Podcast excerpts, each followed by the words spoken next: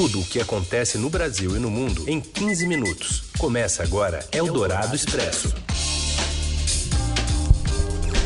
Olá, seja bem-vindo, bem-vinda. Iniciamos essa edição, a primeira da semana do Eldorado Expresso, programa que reúne as notícias mais importantes e quentinhas bem na hora do seu almoço. Mais ou menos em 15 minutos você nos acompanha, primeiro pelo rádio FM 107,3 da Eldorado e já já, em parceria com o Estadão, vira podcast. Eu sou a Carolina Ercolim, ao meu lado está o Raíssen Abac e esses são os destaques desta segundona, dia 4 de novembro. O governo entrega amanhã ao Congresso um pacote de propostas para ajustar as contas públicas. Uma delas é a redução temporária da jornada de trabalho e de salários dos servidores. Um novo coágulo perto do coração faz a equipe médica suspender a alta do prefeito de São Paulo, Bruno Covas, que estava prevista para hoje. E ainda o partido do 38 querendo abrigar Jair Bolsonaro. E o Corinthians, que não é mais do Carilli, em busca de um novo técnico. É o Dourado Expresso. Tudo o que acontece no Brasil e no mundo em 15 minutos. O presidente Jair Bolsonaro que afirmou que o governo pretende apresentar amanhã as propostas de reforma administrativa do Pacto Federativo e de mudanças no regime fiscal. Ele mesmo deve ir ao Congresso nesta terça ao lado do ministro da Economia Paulo Guedes para entregar os textos. Segundo Bolsonaro, não haverá a quebra de estabilidade dos servidores públicos atuais, mas somente para os futuros, ainda assim, com exceções para algumas carreiras. O pacote também deve incluir uma proposta de emenda à Constituição emergencial. Uma das principais medidas dessa PEC é a redução temporária da jornada de trabalho e de salários dos servidores, que pode garantir uma economia de 7 bilhões de reais em 12 meses. Eldorado Expresso.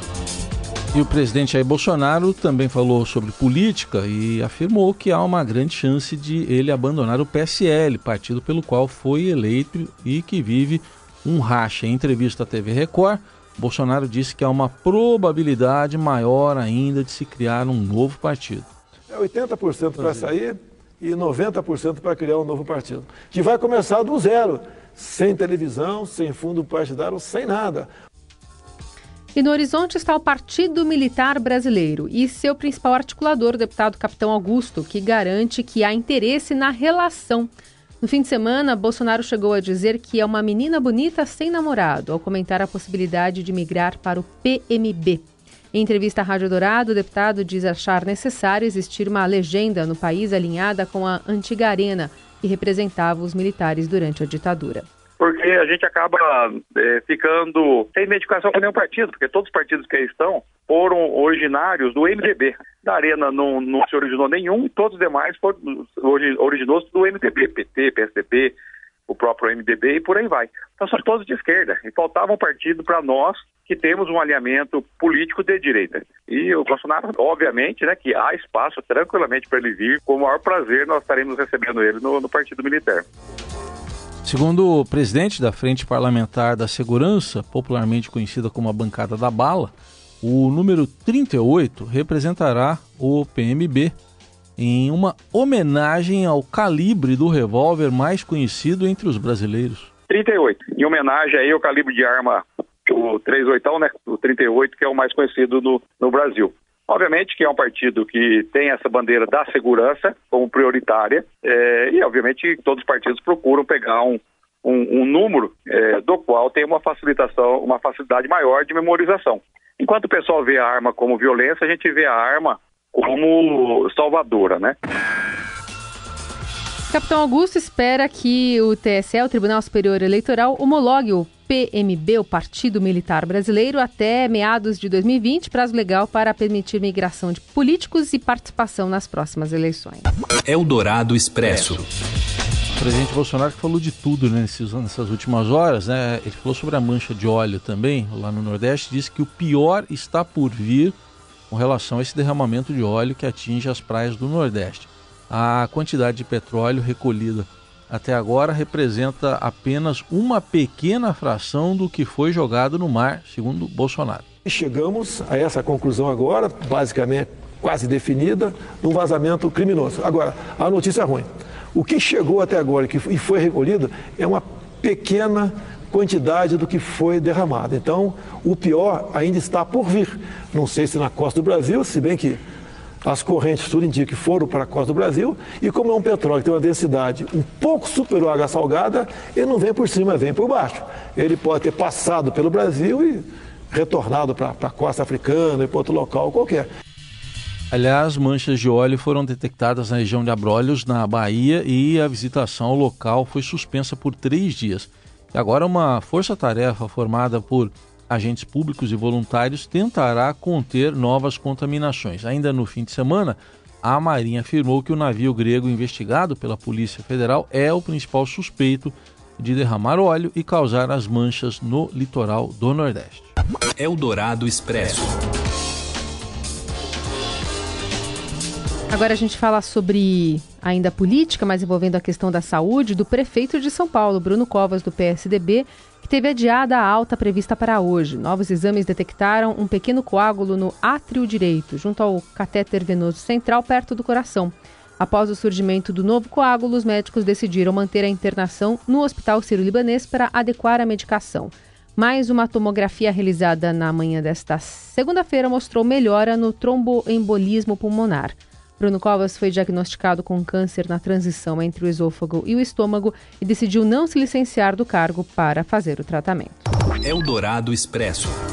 Tema da redação do Enem foi a democratização do acesso ao cinema no Brasil. A edição manteve foco em direitos humanos, mas evitou temas sensíveis ao governo atual. Foi a primeira edição do Enem em 10 anos que não trouxe nenhuma questão relativa à ditadura militar. Apesar da foto de uma prova circular pelas redes, o ministro da Educação, Abraham Weintraub, disse que o responsável será punido e que não houve prejuízo. Aparentemente, um aplicador de prova, depois que a prova já tinha começado, a gente supõe que essa pessoa pegou a prova de ausentes e tirou foto do, da, da página da redação. Eu, eu mesmo já tinha divulgado o, título, o tema, quando ele, ele divulgou essas fotos, e agora ele vai ter que responder na justiça. A gente vai pegar essa pessoa e vai atrás dela, e ele vai ter que responder pela ação, porque não houve dano nenhum. Ninguém foi lesado por isso. Mas houve a tentativa de macular, colocar em xeque questionamentos sobre, sobre o Enem. Então ele foi ele foi um péssimo profissional, uma péssima pessoa ao fazer isso. E a segunda fase do Enem ocorre no próximo domingo. Eldorado Expresso. E o presidente da Câmara, Rodrigo Maia, afirmou hoje que o ministro do Gabinete de Segurança Institucional, general Augusto Heleno, virou um auxiliar do radicalismo do Olavo de Carvalho, escritor considerado o guru do bolsonarismo. Maia deu a declaração ao comentar a fala do militar sobre a ideia aventada pelo deputado Eduardo Bolsonaro de se editar um novo AI-5. Em entrevista ao Estadão, o ministro afirmou que se o Brasil registrar protestos similares aos que ocorrem no Chile, algo terá de ser feito e disse que editar um novo AI-5 exigiria estudos, pois o regime democrático impõe que uma proposta como essa passe em um monte de lugares. E, segundo o presidente da casa, né, Rodrigo Maia, é, acho a frase dele foi grave, né? Além disso, faz críticas ao parlamento como se o parlamento fosse um problema para o país. É uma cabeça ideológica. Infelizmente, o general virou um auxiliar do radicalismo do Olavo. Uma pena que um general da qualidade dele tenha caminhado nessa linha presidente da casa disse ainda que há um pedido de convocação do ministro em análise na Câmara. Ele que deu entrevista em Jabotão dos Guararapes, no Pernambuco, onde está para receber uma homenagem a ele e aos parlamentares que defenderam o crescimento do Nordeste. Você ouve Eldorado Expresso. Após a demissão do técnico Fábio Carilho, o presidente do Corinthians, André Sanches, promete uma reformulação no clube. Dois nomes já são cotados para treinar a equipe. O comentarista Robson Morelli projeta o futuro do timão.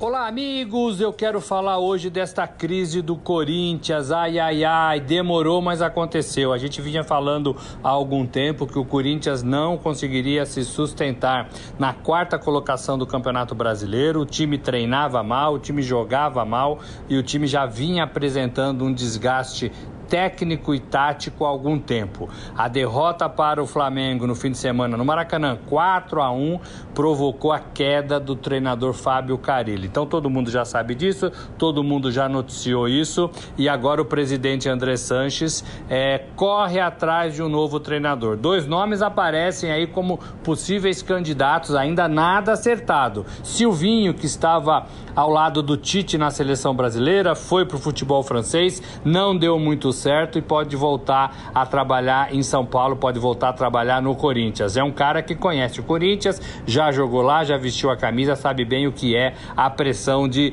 trabalhar no Corinthians. O outro é o técnico do Atlético Paranaense, Thiago Nunes, né? Campeão da Copa do Brasil, um treinador que põe o time para frente, um, treinador que com o elenco que tem no, no Atlético fez um bom campeonato, faz ainda um bom brasileiro e tá todo mundo meio que de olho no Thiago. O Corinthians também entra nessa briga, neste namoro. O Andrés também tá, falou que vai ter outras mudanças é, no Corinthians. Ai, ai, ai. Vai pegar a comissão técnica, claro, em cheio, vai pegar departamento médico, vai pegar alguns jogadores com contrato vencendo, alguns jogadores que estão no clube, mas que não jogam, alguns jogadores com contrato, mas esses contratos vão ser rompidos, é, vão colocar esses, esses jogadores no mercado. Então, uma avaliação geral nesse Corinthians 2019, já pensando em 2020. É isso, gente. Falei, um abraço a todos, valeu! Eldorado Expresso. Opa, cada cidadão, te chamei a atenção, não foi à toa, não. Finila a utopia, mas a guerra todo dia, dia a dia, não. E tracei a vida inteira planos tão incríveis, tão à luz do sol. Apoiado em poesia e em tecnologia, agora a luz do sol.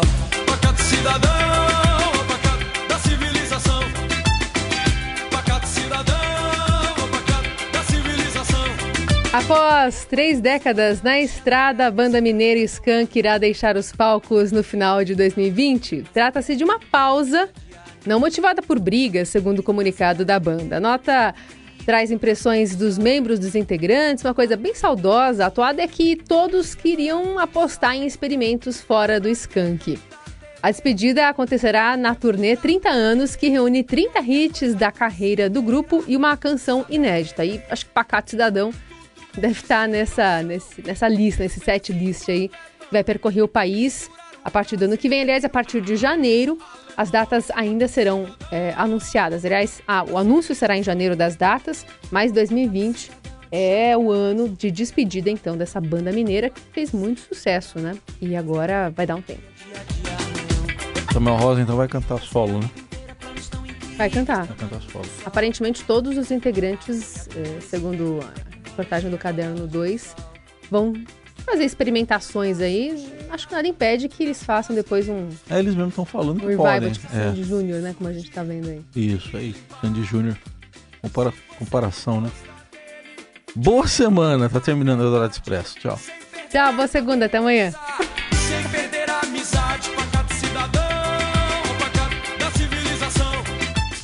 Você ouviu Eldorado Expresso tudo o que acontece no Brasil e no mundo em 15 minutos.